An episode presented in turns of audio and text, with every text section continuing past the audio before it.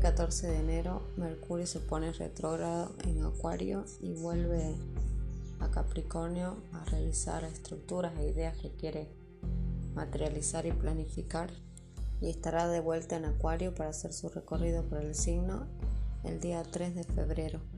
La energía de la comunicación, del pensamiento lógico, de todo lo que refiere al transporte, a documentaciones, facturas, tendrán retraso y habrá caída de las redes.